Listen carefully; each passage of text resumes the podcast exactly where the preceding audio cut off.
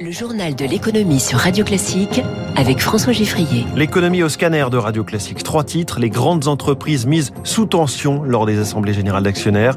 L'ex-ministre Jean-Baptiste Djebari retoqué pour euh, prendre un poste chez CMA-CGM. Et puis l'apprentissage au défi du million de contrats signés. Nouvel objectif du gouvernement. Premier invité dans quelques minutes. On va parler parc d'attractions, tourisme, vacances avec Dominique Tillot, directeur général de la Compagnie des Alpes.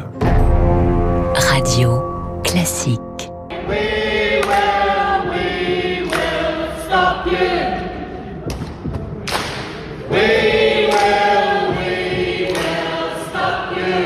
Vous avez reconnu l'air du groupe Queen, sauf que les paroles ont un peu changé. We will stop you, nous allons vous arrêter. C'est ce que scandent ces militants du groupe Extinction Rébellion. C'était hier, lors de l'Assemblée Générale des actionnaires de Shell, le géant pétrolier. 80 militants qui ont causé deux heures de suspension de séance. Le groupe mis en cause aussi lors d'une litanie de questions d'actionnaires, cette fois sur sa stratégie climat. Aujourd'hui se tiennent en France les Assemblées Générales de Publicis, Safran, Renault, Legrand, Total Énergie. Ça s'annonce d'ailleurs mouvementé hein, pour Total, avec plusieurs grands actionnaires qui vont voter contre, là aussi, sa stratégie climat. On va d'ailleurs en reparler en détail à 7h-5 dans la chronique 3 minutes pour la planète. Autre entreprise mise sur le grill aujourd'hui, Amazon, qui réunit euh, son assemblée générale d'actionnaires. Un groupe d'investisseurs a déposé une résolution qui imposerait la transparence fiscale, savoir ce que paye Amazon comme impôt dans chaque pays.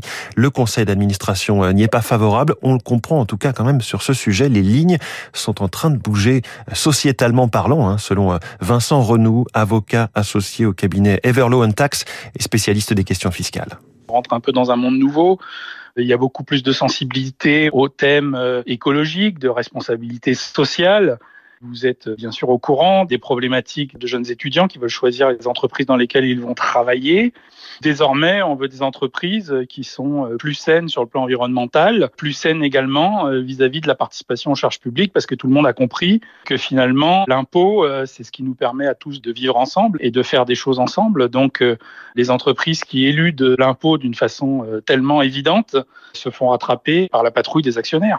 C'est l'autre grande actualité des entreprises. On en parlait dans le kiosque à l'instant. Air France KLM, dont l'action s'est effondrée hier de près de 20%, correction après l'annonce d'une augmentation de capital portant sur 2 milliards 200 millions d'euros. Il faut dire que la souscription des actions nouvelles se fera au prix d'un euro 17, soit une décote de 73% par rapport au cours de lundi soir. Florence Peters, spécialiste des transports chez CGI Business Consulting, nous explique le sens de cette augmentation de capital pour Air France KLM les aides publiques massives que le groupe a reçues pendant la crise Covid étaient assorties de conditions qui sont extrêmement pénalisantes pour Air France KLM dans un contexte aujourd'hui de reprise du trafic aérien.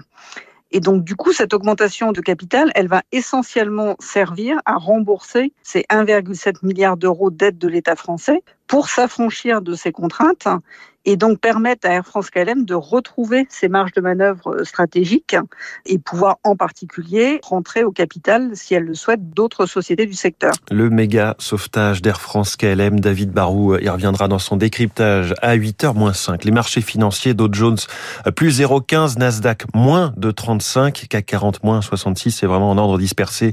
Le Nikkei est stable en ce moment à Tokyo, plus 0,03%. Un ministre des Transports bloqué un feu rouge. C'est ce qui arrive au jeune retraité de la politique Jean-Baptiste Djebari, l'ancien pilote devenu député, marcheur en 2017 avant de rentrer au gouvernement. Bonjour Éric Mauban. Bonjour François, bonjour à tous. Il ne pourra pas rejoindre l'armateur CMA-CGM, on en reparle décidément de CMA-CGM. Question de déontologie. Eh oui, la haute autorité pour la transparence de la vie publique a refusé, arguant des risques déontologiques substantiels. CMA-CGM est un acteur mondial majeur dans le monde de la logistique. En tant que ministre, qu'ex-ministre des Transports, eh bien, Jean-Baptiste Djebari a rencontré au moins huit, à huit reprises en trois ans des cadres dirigeants de la société. En conséquence, eh bien, la haute autorité considère qu'il existe un doute légitime de conflit d'intérêts. Par ailleurs, elle met en garde l'ex-ministre contre le risque pénal de prise illégale d'intérêts dans le cas où sa future société de conseil aurait comme cliente une entreprise du secteur des transports.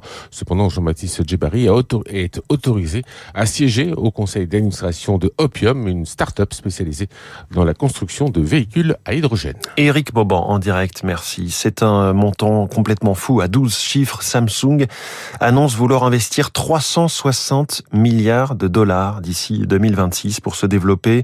Le géant n'a pas donné le détail exact, mais on sait qu'il va développer ses activités dans la pharmaceutique et dans les semi-conducteurs. 100 milliards de dollars doivent être directement injectés hein, dans les capacités de production de puces. Chèque colossal pour une ambition industrielle, mais aussi politique, selon euh, Jacques-Aurélien Marcier, co-responsable des gestions actives chez Edmond Rothschild, spécialiste des nouvelles technologies.